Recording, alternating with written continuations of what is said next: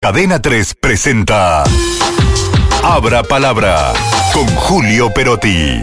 El título Solo resta esperar. Adelante, Julio, buenas tardes. Buenas tardes, ¿cómo les va? Les tengo una propuesta. A ver. A ver. Demos por iniciada la veda electoral, eh, en honor a nuestra audiencia. No, por eso les quería decir que esto de que solo resta esperar, porque bueno, ya mañana a partir de las 8 ya no hay más publicidad electoral, ya realmente entramos en veda, nosotros nos vamos a permitir el lujo de empezar por lo menos en esta columna ahora mismo.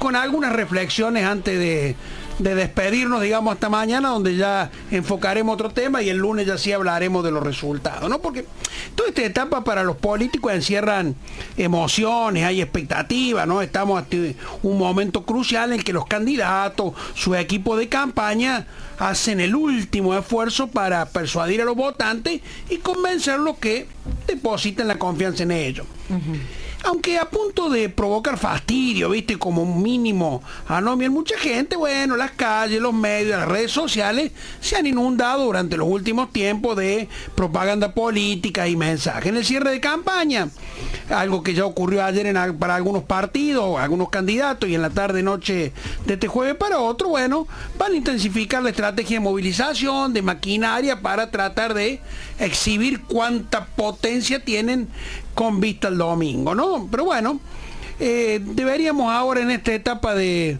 silencio, de cono de silencio, repasar los programas electorales, analizar las propuestas de los candidatos, evaluar sus trayectorias, ver sus promesas.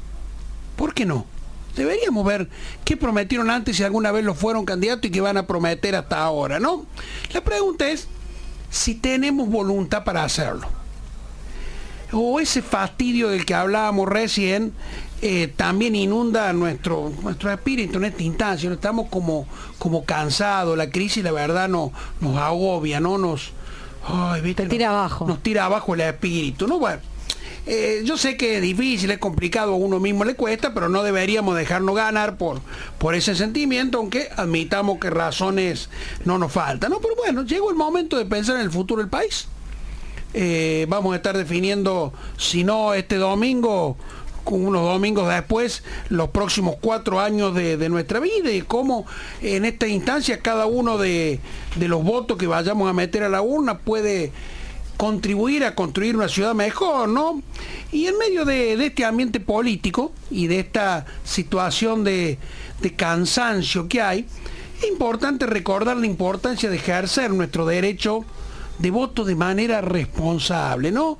Eh, cada voto cuenta, cada voto es fundamental para el funcionamiento de la democracia, ¿no? La verdad que es una oportunidad, es la oportunidad de participar en la toma de decisiones y contribuir a, la construcción de, de un país distinto. No la desaprovechemos, no la dejemos pasar. Cadena 3 presentó Abra Palabra con Julio Perotti.